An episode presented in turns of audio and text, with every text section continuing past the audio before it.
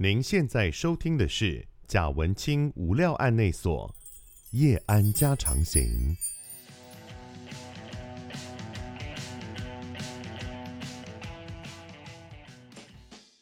Hello，大家好，我是德仔。你现在收听的是贾文清无料案内所夜安家常行。那上一集呢，我们跟美克跟鲜豆冰，呃，我们这是一个联名的合作。那么他们的频道叫做熊熊猴猴俱乐部。大家好，我是美克。嗨，大家好，我是仙豆冰。好，那我们的频道，我们的节目呢是熊熊猴猴俱乐部。我们今天是录了很长很长，然后剪成两集这样子，所以现在接下来我们是下集的内容哦。下集我们会讲比较多是关于呃熊圈的历史的部分，因为上集都在聊我跟美克的恩怨情仇嘛。对，对，我们这一集会比较 focus 在，我们想给大家知道，哎、以德仔的身份跟经历，他来跟我们讲熊猴圈的发展史，所以这一集都是比较学术性的内容喽。但不无聊，很有趣啊！为什么要对，不用打这种预防针。而我我觉得我在做婚前工作之后，我有类似的体验，就是你必须要跟很多不同的人接触，然后你因为要做社群的工作，你必须要主动或者是让别人去认识你的时候，嗯，那个其实无形的压力真的蛮大的。嗯，对，有时候炮都不敢乱约啊，可能乱约才会有。足够的筹码，有足够的筹码，对啊，你的人脉才会广啊。都觉得傻子要有一种那个，对，我们现在在每约到一个就是一一一一把开门的钥匙，这是潜规则。就是可能认识到说，哇，这个是药师，哇，我以前没有认识药师，这是一个机会，赶快从那边去。认识其他的，从此之后就开启了医疗界的人脉啊！真的，我那我应该要多多约在那个时候才对。难怪而且你要分配这个不同的领域的，真的也重复领域就先跳过，就是做装潢的啊，什么各种领域，而且也没那么好约，好不好？你现在身高兼体重可是六十呢？哎、欸，你怎么话这么多？那你自己对于雄猴的标准，你的定义会是什么？呃，因为我正好。呃，经历了台湾的熊圈从开始初始发展到现在的这一整个历程，所以可以就可以谈一下。对，我觉得今天很重要的目的就是，我们也想要让大家去了解一下所谓熊猴圈历史哦，因为我们其实现在其实熊圈或猴圈在网络上有熊圈熊喜熊的这种样态，其实它好像已经固定化成某一种样态，在可能五六年前的一个时间点，它变成一个大家会。看到的一个，认为它是一个主流。主流的样子，嗯、就是熊圈应该要有一个熊圈的什么样子，嗯，对，然后再加上教友软体的出现跟分类，嗯、我觉得教友软体就是带给大家很大的影响，就是它会有很多的分类，嗯，那大家为了要 fit 进那个分类，它就会有一些定义啊什么出现。可是早期在没有交友软体的时代，还是 BBS 的时代，嗯，甚至还没有 BBS 时代的时候。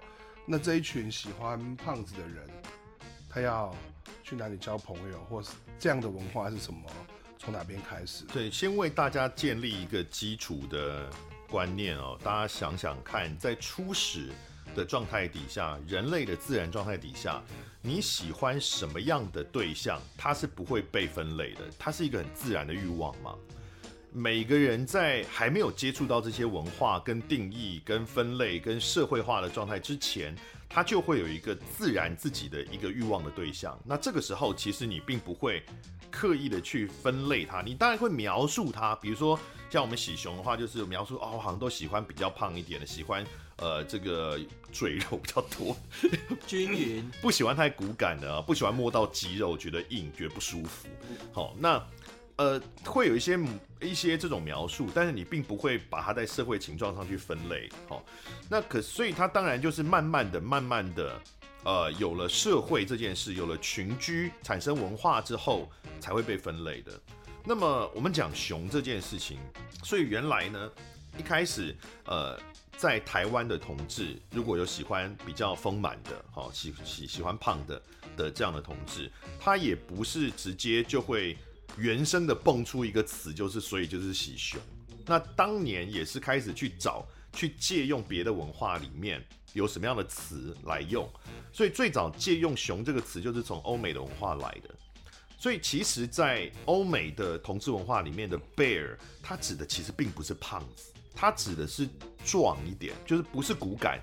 它比较壮，但不用肉哦，没有肉哦，它稍微比较壮，不是那么骨感，但是有毛的，所以 hairy 加上一点点的 muscle，它其实就是熊了。所以如果你去找欧美的的熊片，然后它写是，比如在这个 gay 版的 Pornhub 里面，呃，如果你找 bear 的这个分类的话，它其实会找到很多是是肌肉男。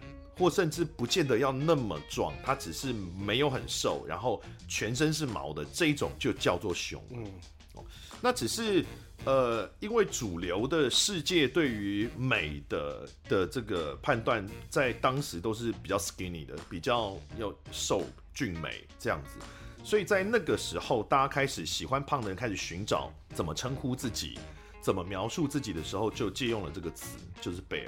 其实我觉得以当年的状况，因为当年还没有还没有健身这件事情，那个年代没有人有大肌肉，没有人有车头灯，没有人肩膀练的跟。那我觉得你这样讲的是台湾的台湾台湾的状态嘛？嗯，所以其实像欧美喜欢所谓的 muscle gay，它其实是有蛮长，就是那个肌肉的样态，或是各种的分类。当时他们已经分出比较细的，的分类。我觉得最早其实是一个错误的借用。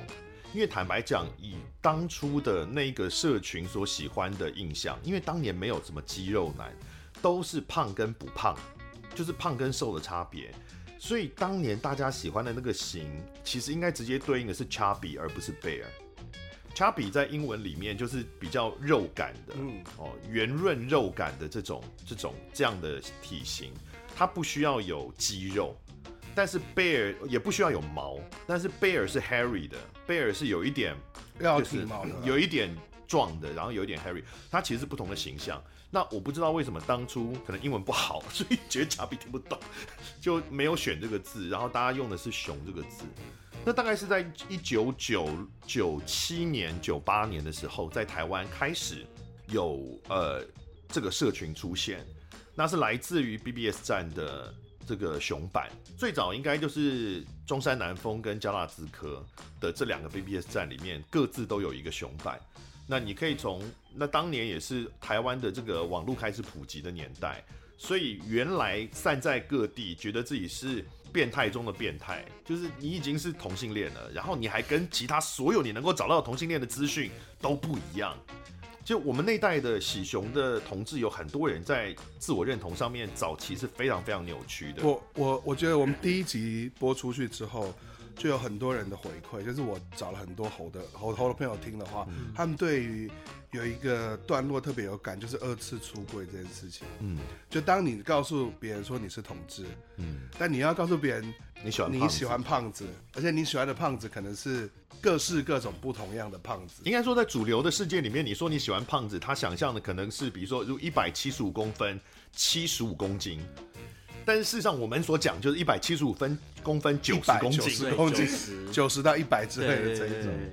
在他们的世主流的世界里面，一七五九零的人是不存在的，他们无法想象，所以他就要二次出柜去说明他自己的喜好，然后接下来就会遇到说你怎么会喜欢胖子这种问题，就是你怎么会这样？不就是一般的大叔吗？你为什么要这样？或者是你你恋父吗？就是这种很多 很多奇怪的对于胖子污名的标签，就会丢到他们的身上去。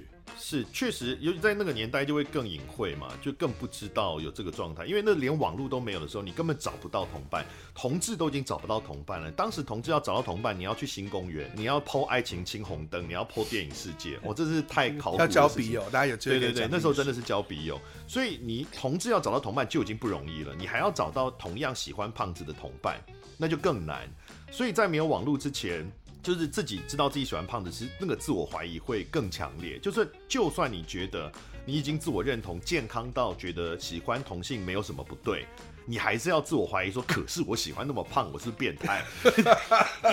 我们那一代很多人都这样啊。然后直到出了出现了网络嘛，那出现网络就是你可以突破时空的距离。然后去发现哦，原来在这个交大资科或中山南峰的这个板上，有人跟我一样也有喜欢胖子的，所以我并不是真的那么奇怪。好、哦，那才在那里开始有这种群聚，接下来就是板剧嘛。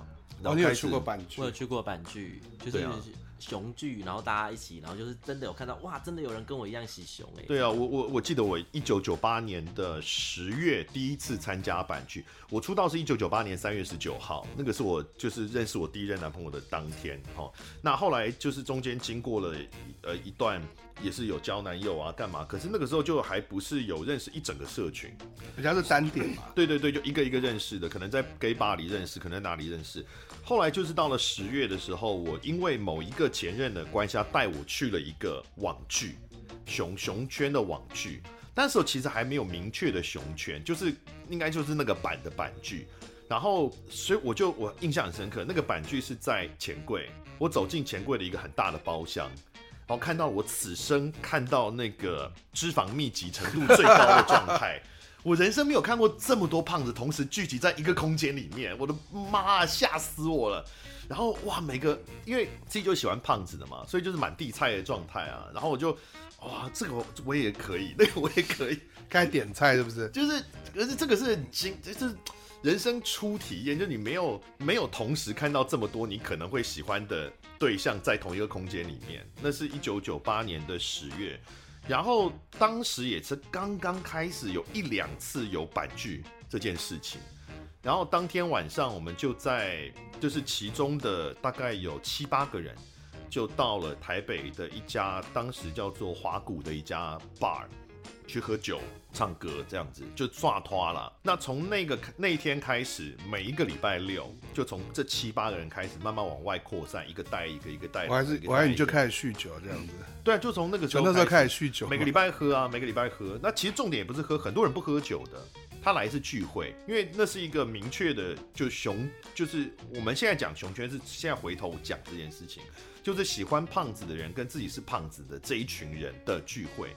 然后大家就会把自己各自在别的地方认识有类似喜好的人一个一个带进来，就从七八个人开始涨涨涨，涨到大概一九九九年、两千年的时候就已经涨到每个礼拜大概有五六十个人的的规模，而且五六十个人是不用约的哦，他不是说这个礼拜有这五六十个人一起约去，不用，你每个礼拜你不用跟任何人约，反正你是去这家店，就是会有一大堆人在那。我觉得大家想象是当时是没有。没有交没有没有交友软体，没有 Line，然后没有 WhatsApp，然后网络没有智慧型手机，没有照片交友。对，那个年代的网络连照片交友都无法承载，拓网那是一个波接的状态。好像拓网刚刚出来的时候还没有拓网，那时候还叫 Club 一零六九哦，还没有拓网这个名词。那后来是好像换了主事者他改了一个叫拓网的名字。那个时候的网站。如果除了 BBS 站上呢之外的网站，就是什么同志小站啊，然后那时候连也还没有台熊网站也没有，那时候只有聊天室，有一个叫福田聊天室，它是我们一个福田聊，感觉是种，感觉是佛 宗教类的聊天室，没有这个就是有一个人叫做福田。然后呢，有一个喜欢福田的人，就帮福田做了一个聊天室，就叫福田聊天室。那福田本人其实不大上这个聊天室，那可是那是喜欢他的人向他输诚的一种方式。可是这个聊天室后来就变成了，因为那个叫福田的那个人是一个中年肉肉肉的大叔，所以后来就在这个聊天室就聚集了很多，除了 BBS，当然 BBS 站上的。的网友也会来这里，然后有很多没有上 BBS 的人，因为其实 BBS 是一个不是每个人都可以、嗯、都会使用的技术，主要那时候是大学生为主。对，你可能要进了大学之后，你才会学会。主要你要先进大学之后，你才会去学 BBS 的功能。是，那其他一般一般使用网络的人就会到那个聊天室，所以我们这个时候的一些大家的这种昵称就在那个聊天室里面取了很多莫名其妙的昵称。那法兰也是那个时候取的嘛。所以大概到两千年左右的时候，就长成每个礼拜大概五六十个人的规模。可是你说的那些 bar 都是同志酒吧吗？还是都是同志酒吧？但是他们其实原来都不是 for 熊的 bar，但是是 for 中年的 bar。我们讲就是日式的 talking bar，日式的卡拉 OK 酒吧。那它是同志酒吧没有错，但它本来的主要 TA 是比如中年男子。中年人的这种 TA，那只是因为这种 bar 比较呃，在体型上跟相对于比如 Funky 跟熊圈的标准比较接近，嗯、所以大家就会在那样的 bar 里面聚集。哦，后来就越来越大，越来越大嘛。可是到了到了整个社群，可能我觉得大概超过一千人的时候吧，就散掉了，因为开始就产生小团体。因为你想想看，如果原来这个社群只有八十个人、一百人，绝大部分彼此大概都听过、认识彼此，多多少少都会知道。你，或是说你有很多朋友会牵系到，就是每个人都至少你可能跟他有几个共同好友，那聊天你可能会聊到这个人，那个人的虚伪的形象会比较比较完整一点，就是你要保持一个还 OK 的的人际关系嘛。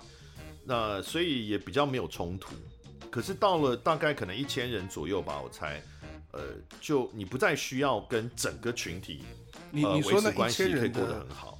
所谓比较大的状态，大概是什么时候？就大概从，因为你刚刚讲是两千年，我觉得大概两千零三零四就就已经超过了那个规模了吧，所以就原来的那一个大的群体就开始裂解啊，就变成一堆一堆的小团体这样。那小团体之后。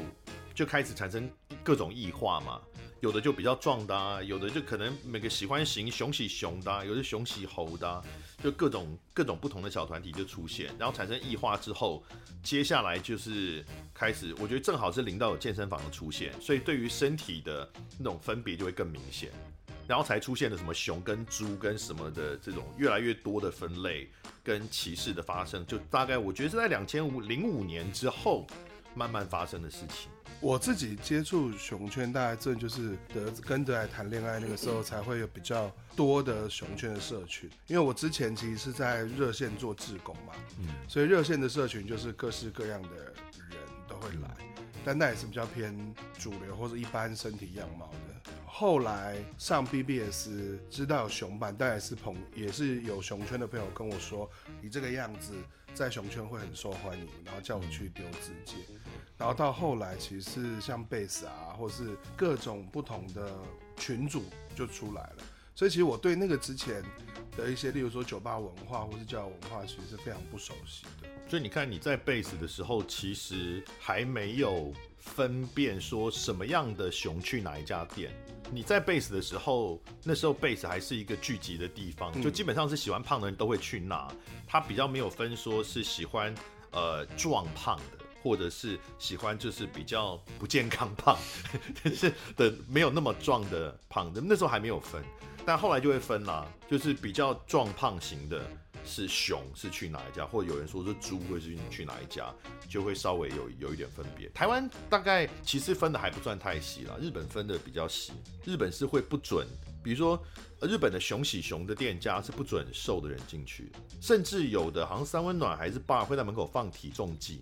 哇，你要对对，你要一定的体重以上，你才可以进这家店，还不少啊，还蛮多的。日本是这方面，它的文化很切的很细致。我觉得台湾好像 比较会分的，大概就会是，例如说你是熊喜猴的，他会去，嗯、像现在贝斯没了，其实我也不太知道。熊喜猴的人可能会去 hunt，啊 hunt 吗？或者是 hunt，或 hunt 我都没去了。二丁目啊，现在新的。可能我要找二丁目的客人跟 Mate 差不多吧？应该也是比较像熊喜熊熊猴这一类的吧？不是像 Mate 的客人，其实看起来就比较像是壮胖，或者是像熊喜熊型的的这种标签的嘛。嗯、因为好像我们一般感觉熊喜猴的标签上，他就没有那么壮，没有那么在意要练身材这件事。嗯好，似乎熊喜熊的就对于自己的，因为我觉得这个比较像是熊喜熊的人，因为觉得自己的身材是好看的，所以他会很雕琢自己的身材。但是熊喜猴的人很高的比例是他喜欢的，他喜欢的美感是瘦的，他其实希望自己瘦，他其实不喜欢自己的身材，他不是自愿胖，所以他就不会那么去雕琢自己的身体，所以就两边会有一个体型上的差异。那 Mate 比较像是前者吧，就是还是对外形比较在意的，比较有有在花时间去雕琢的人。我其他店我都没二 Hunt 二丁目是 Hunt 的话，就是因为它会有那个每个月我忘记实际的日期，每个月的第一个礼拜五会有六池六池之夜，对，然后在里面就可以看到，因为。熊其实有一个很代表的文化，就是它的六尺嘛，因为就是看到我像我们喜熊的人看到熊穿六尺，就是觉得说哇，就是 fantasy 哎，就是他穿那个样子。我，我自己我自己蛮喜欢，是你的 fantasy，是我的 fantasy，对，嗯 okay、就是看到，所以就是在里面的话，就像你刚刚讲的熊喜猴，就是对身材其实没有那么要求，就是你其实喜欢看那些圆圆胖胖，然后很均匀，然后很养眼的话，就会去 hunt，然后就在那边六尺的时候，而且还那边还会有。所以你去你自己要穿六尺，我自己也要穿六尺，哦、你要自己准备，或者是你可以跟店家租六尺，然后你就可以进去。然后比较特别是稍微晚一点的时候会有暗房。所以它已经不只是一家 pub 了，它兼营三温暖的跟发展厂的功能。哎、欸，他他们不会这样说，这样子，这边可以，但功能上是这样嘛？对，就是有一点可以在里面认识人啊，喝个酒啊，在里面看菜这样的概念。所以其实对我来说，例如说，等一下，等一下，暗房已经不只是看菜吧？你为什么要把它忽然讲的？暗房可以摸菜，暗房可以摸菜，对。可是，所以对我来说，例如说，Mat 我就没有那么喜欢去，嗯，因为它其实就有很蛮明显的标签是，或是去的人的样貌，大部分都是。他有健身的那一种熊款，或是熊喜熊的那种健身熊的款式。那六尺我会去，因为它什么 Hunt 的六尺趴 Hunt 哦，我会去，就是至少他要进来走，你可以确定走进来的这些猴或是熊，他是对你有兴趣的。OK，他是喜欢那个样貌的，他才会。Hunt 的客人是比较圆胖型，不是那么有。哦，没有，就是六尺趴的。哦，那一天而已。那一天而已。那他会有各式各样的人来嘛？那。但你可以确定，就是他他来的猴或者熊，他其实都是喜欢，都是对你有对你有欲望，或他是喜欢圆胖，至少这一点是 pass 过去的人。嗯嗯、那 hunt 比较有趣，它是会有不同的什么小毛巾之夜或或棉裤之夜，哦、那那种就会比较主流的有健身的那种人会去这样。二丁目的客人跟 Mat 是不是差不多？二丁目其实我没有真的去过。哦，OK，对啊。那 Locker 又是什么？拉克是什么？有一家店叫拉克哦，拉克润是它有 shower show，猛男 shower show，对哦。现在这些新的店我真的都没有去。我觉得我们可以那个找一些有去这些新的店的人 来聊一聊，对对，因为拉克润或者是我去的都是讲一些古早的什么喜宴啊、艺术贵族啊。你讲这些真的都没有人听过，你们都没有听过。我觉得应该要你来讲这些才对，因为那些新的夜店其实我觉得比较有趣的是。他们会有个趋势啦，就是可能是六尺趴很成功吧，嗯，就有些新的夜店，它就会有熊猴之夜，嗯、或是熊熊之夜，嗯、所以例如像拉克润，它就是有 shower show，那平常它就会是一般的 Gogo Boy。那我我是不习惯那么直接、不遮掩的欲望的表现，所以像六尺趴我是不会去的。呃，不只是自己对自己身材也会有自卑啦，那同时我也不喜欢那么赤裸裸的。的一种欲望的对接，对啊，因为我我我其实跟你去喝酒，或是我看到你在 bar 的感觉，都是你是一个人去，然后你是喜欢喝酒跟聊天的感觉。对对，就是不是，如果你是久久去一次 bar 的话，那觉得去找菜是比较合理。可是如果你你是一个每个礼拜都去 bar 的人，去找菜会变得很无聊，因为其实不会有那么高的几率找到菜，然后还要。对到，然后还要成功，你可能去三百六十五天，呃，一年五十二个礼拜，你如果每个礼拜都去，能够有一次两次，这机会就不错了，就成功的机会就不错。所以如果你每次去都是抱着一个挑菜的心情、钓人的心情去的话，其实你大部分的时间会很无聊，因为都是差不多的人。对，所以通常会这么常去，像我这么常去的，都是酒咖，就是爱喝的人。那你说有没有看菜啊，或者是钓人？那个是很 bonus 的事情，都是跟朋友聊天喝酒比较多。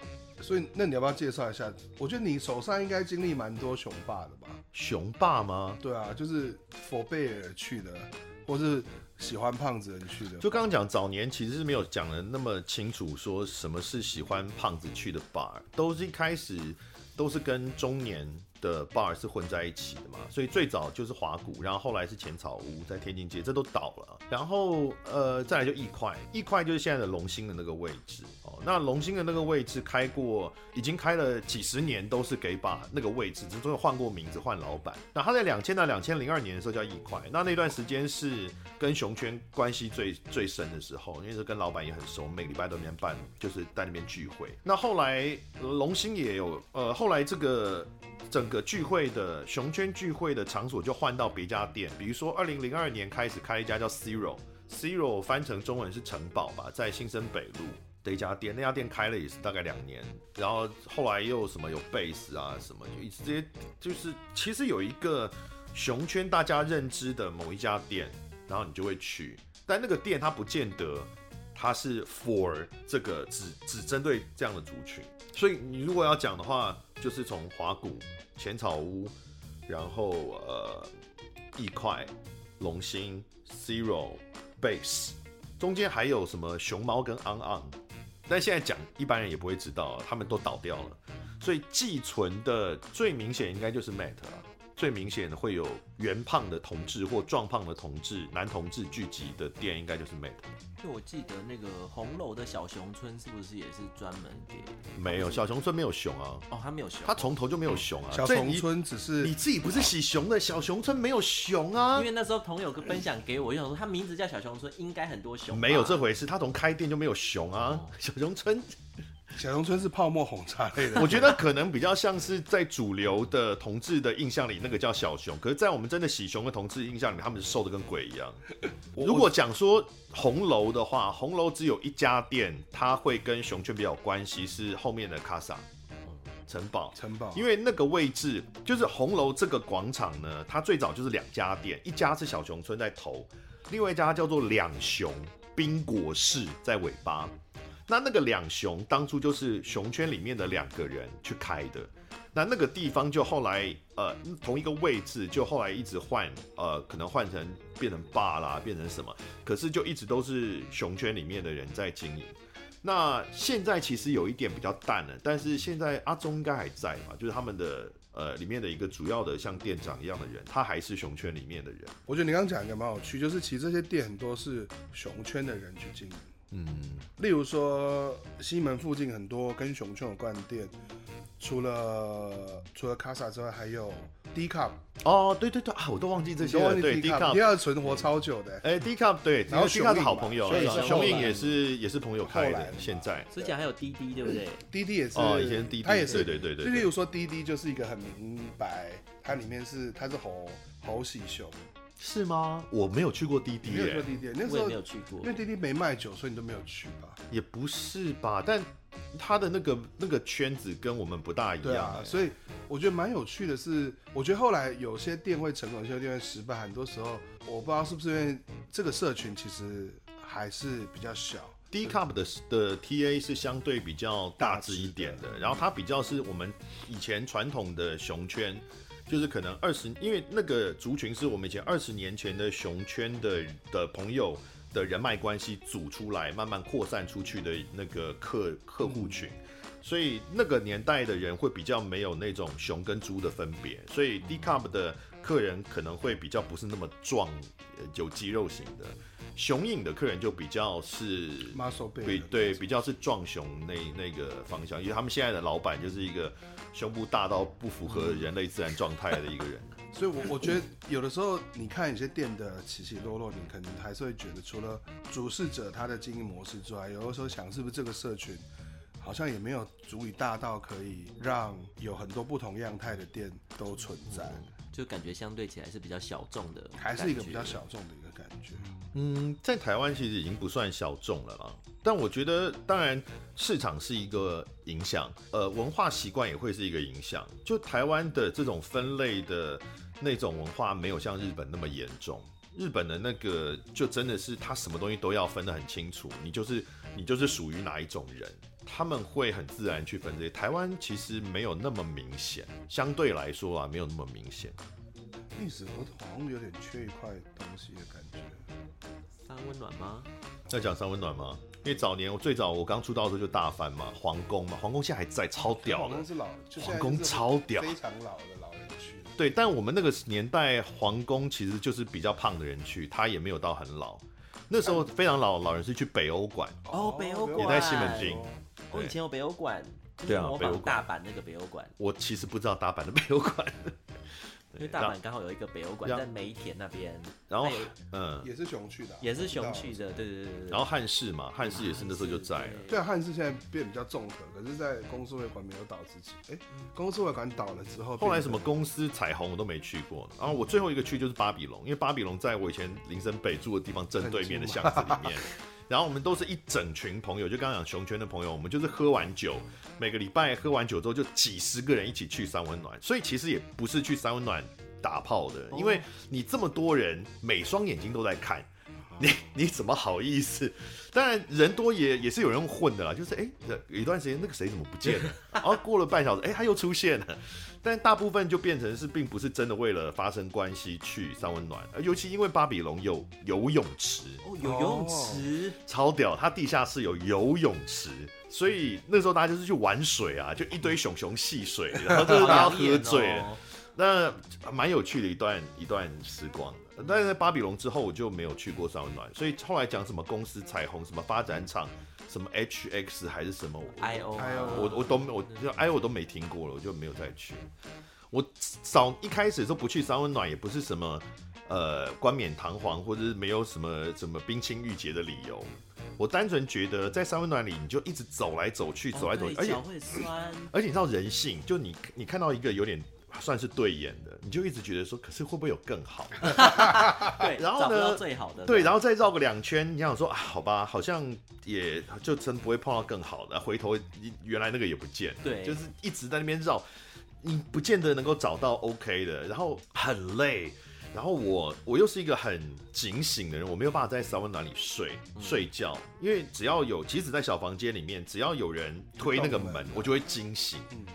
然后，可是我又是一个，如果发生关系结束之后，我就会想要休息的人，所以就变成是我整个过程会变得不是不是那么的舒服，就是从从开始绕开始到结束，所以我后来就觉得算了，不去不去三温暖，要的话约约约回来家里好，反正就在对面。哎，我觉得三温暖其实也是蛮有趣的一个感受，因为以前在还不知道有所谓熊猴或熊圈去的三温暖的时候，我也是有去过一般的三温暖，那那这就会是一个非常不好的经验，你就是在里面不断的被拒绝，嗯，然后不断的被白眼啊，或是或是你的手就是不断被拨开，大家就可以想象这种感觉。可是当我去到公司会馆，第一次去，我有阵子其实蛮喜欢去熊猴的三温暖。因为你确实不会被拒绝，然后你是被喜欢，你是巨星，你是巨星，大家就是想要来碰你或想跟你约，嗯，然后我在里面确实也认识了一两个约会的对象，嗯，就人家不欢场无真爱，可是就是我们可能就是做完爱之后会聊聊天，然后可能会去吃个东西，去吃个东西，然后可能会有约第二次或第三次，嗯的这种状况。那，但我觉得这样子的场所，其实对于很多同志来说，或者像我们这种比较不是主流样貌来说，它真的是一个很充权的地方。充权就是 empower，就是让你开始，你觉得你觉得有魅力，或觉得自己是可以被爱的一个。不是，那是你在熊圈的市场里面，你算是有条件的、啊啊。有很多人是胖还丑的，怎么办？他无法冲拳啊，他去只会掉血而已。那这可以来再讨论一集好了。对啊，很多人就是圈外朋友或者主流朋友就会说：“哎、欸，这个不给你介绍，这个人你会喜欢。”我说：“我不没没兴趣啊。”可他很胖啊，我说：“不是不是卖肉，不是胖就好，胖还是会有丑的人。”那个丑。没有，我想要把话题导正面一点。你这样子，我刚刚讲三温暖，就是每一家店都有自己的文化。比如我们刚刚讲到皇宫嘛，皇宫就是会有年纪比较大的人。然后你到那个时候，我我记得我年轻的时候去皇宫，然后我在那边才见识到说，就是年老的力量有多么的强大。就是年纪大到一定程度的人，他就已经对于形象没有在在意了，因为他再怎么经营，他都没有办法用形象去赢得些什么，所以他就会非常的直接。哦，在皇宫里面是会有那种，我碰过一次，就是你他反正也是一一直走，一直走嘛，一直绕，一直绕，然后还有很多小房间嘛，就有那个好像蚁狮，你知道吗？蚁狮，蚂蚁的蚁，狮子的狮，小蚁雄兵那一套。它就是你经过你你走到，忽然走一走，比如左边就一间房间门打开，你说在那个沙漠里面，对对对对对，那个这个嘛，有会就一个有一个。那个洞，然后他会突然跑出来把你夹住，然后拉下去。真的是你走一走走走，就左边房门忽然打开，然后就一个老头冲出来把你硬硬抱要拉进那个房间，然后你必须要很努力的挣脱逃走，这样好像真人节目哦。就他已经没有。他已经没有在管形象这件事，只要你不打他，基本上他能赚就赚到。你了解那意思吗？我年轻的时候无法理解，但我我其实经过那个，我慢慢可以慢慢理解这件事。年轻人我们有很多纠结，很多偶包，很多什么，但是到他们那个他们已经呃一往无前的，可以这么的放放开自己，蛮厉害。你刚刚讲到就是年纪比较大，我自己在 Sauna 有遇过一个呃年纪比较大的人，然后他就是一个年纪很。就是你看出他年纪很大，可他的状态非常的好。哦，就是我记，我现在有印象，就他很像老了基努里维。老的基努里维，就他虽然不好意思，在我的标准里，这状态一点都不好。哎，老了基努李维很帅。哦，零分，长得很帅，好不好？当然你不是喜你喜熊嘛，对不对？你说只要讲曾志曾志伟，我就 OK。我懂，我懂，你懂的吧？对不对？反正对我来说，就是老了基努李维，就是他胸腹肌都还在的那一种。然后他就是我不懂，很 gentle 的，在怎么可能是很好的状态？很 gentle 的对你，然后技巧啊什么都很好。然后他我那时候还年轻貌美，所以他那时候跟我换了电话什么，我们就后来再约出去。到了他家之后，到他家之后，当然就是一个非常有钱的老年人。然后本来觉得我应该可以享受被疼爱的感觉，结果结果就是后来做爱几次之后，发现就是你一摸到他的。背跟屁股之后，嗯，就他正面的状态，他维持在哈，可是他背跟屁股就是完全是一个老年人的老年人的状态。多老啊？六十，六十其实还是有人维持的不错。对啊，可能就是他正面、就是、那一位没有那么好，他正面就维持的很好嘛，嗯、就是包含他可能脸有去做一些处理啊什么，嗯，真的好像是，就反正他就觉得他那时候觉得他非常帅又很有钱，然后开好车，然后。嗯对于他要请我吃饭，我要付钱这件事情，他非常惊讶的那一种。你怎么那么物质啊？啊？物质什么？你怎么那么物质？对，没有嘛，我我我不要他付钱，拜托。你描述对方条件好，都是什么胸腹肌啊，什么很有钱，开好车啊？哎、欸，可是我在讲说啊，他个性怎样，怎样？可是我觉得真的有艺术的，真的会什么会聊不起来。嗯，就他的生活圈价值观差很多。就你去他家，你就看到他很多照片，例如说去出国的照片啊。嗯，然后他好像是个室内设计师还是什么吧，所以家里面非常有品味啊，很漂亮啊。可是你就是没办法跟他聊天，那他一回来就想跟你上床。嗯，就他预约你就是想跟你上床，他也没有想要跟你谈心啊，谈心啊，讲很多话。然后那个时候我对于一个我那时候还是一个有点清纯的少年的时候，就觉得不行，我要真爱。我觉得你这个不是真爱。后来想想，真是浪费浪费了那时候的。青春的霸退有没有？现在就没有办法了。现在就没办法，现在都是我要付钱给人家吧。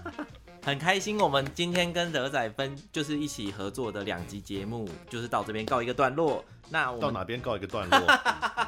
好难，好难。对啊，到哪边告一个段落？你，我现在这些都要放进去哦，没有要放进去吗？对啊，很糗啊。我们是新手哎，哎，我们是新手，很糗。大家那个，所以不知道大家会不会觉得这个结尾来的有点突兀？嗯好。我们也这样觉得，因为时间其实也录了蛮长的时间。但我很想大便呢，可以赶快录完吗？好啦，那你赶快去大便好了，我们来做结尾好了。啊，你现在做结尾，快点快点快点！而且我们这次也录了两个小时。对啊，对啊，所以呃，我们其实我觉得还有很多东西可以跟大家分享啦。那我觉得德仔肯定也不会是第一次。跟我们聊这个节目，还是你不想跟我们聊了？你去聊这个题目吗？可以啊，可以啊，可以说跟胖子有关的题目吗？对啊，跟胖子有关的题目。他露出了笑容。对，我会找一些胖仔招待。对对对，下次多找一些菜来，这样对对对。那 要先传照片来给我看。啊，好，我们也是呃，打底下大家开放报名，好好。那我们可以跟你的好朋友，对，那曾志伟报名。有些东西我们曾志伟吗？那我可以假装这样子。好，你是彭于晏，我是彭于晏，不要再提这件事情。